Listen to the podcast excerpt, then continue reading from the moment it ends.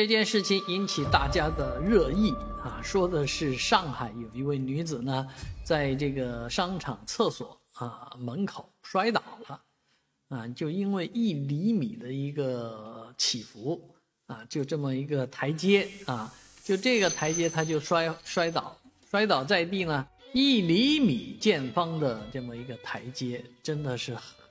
很不起眼，但是就这么不起眼。最后，法院判下来，商场要赔这位女士一点五万元，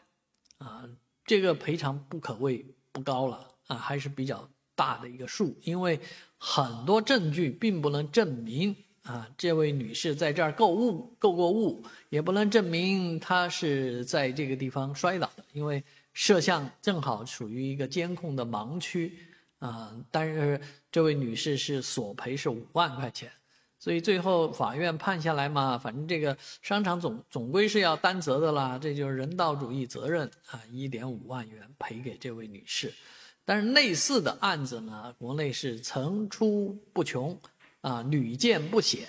啊。你比方说踩到一个水果，哎，滑倒了，这个责任算谁的？这也是监控拍到的啊。但是呢，哎，往往法院判下来呢，这顾客，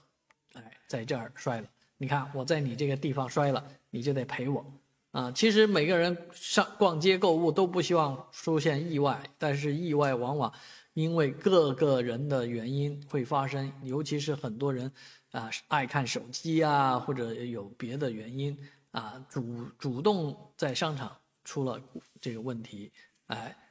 往往法院判的是这个商商场担责，但是前段时间我们讲到有一位先生。啊，是个冤种，大冤种。为什么呢？他就是轻轻一碰，那个扶梯的玻璃碎了，啊，人家商场索赔他八千多块钱，他觉得是个大冤种。那按照这个标准来看的话呢，其实法院再判这个商场赔这位大冤种八万块钱，不就扯平了吗？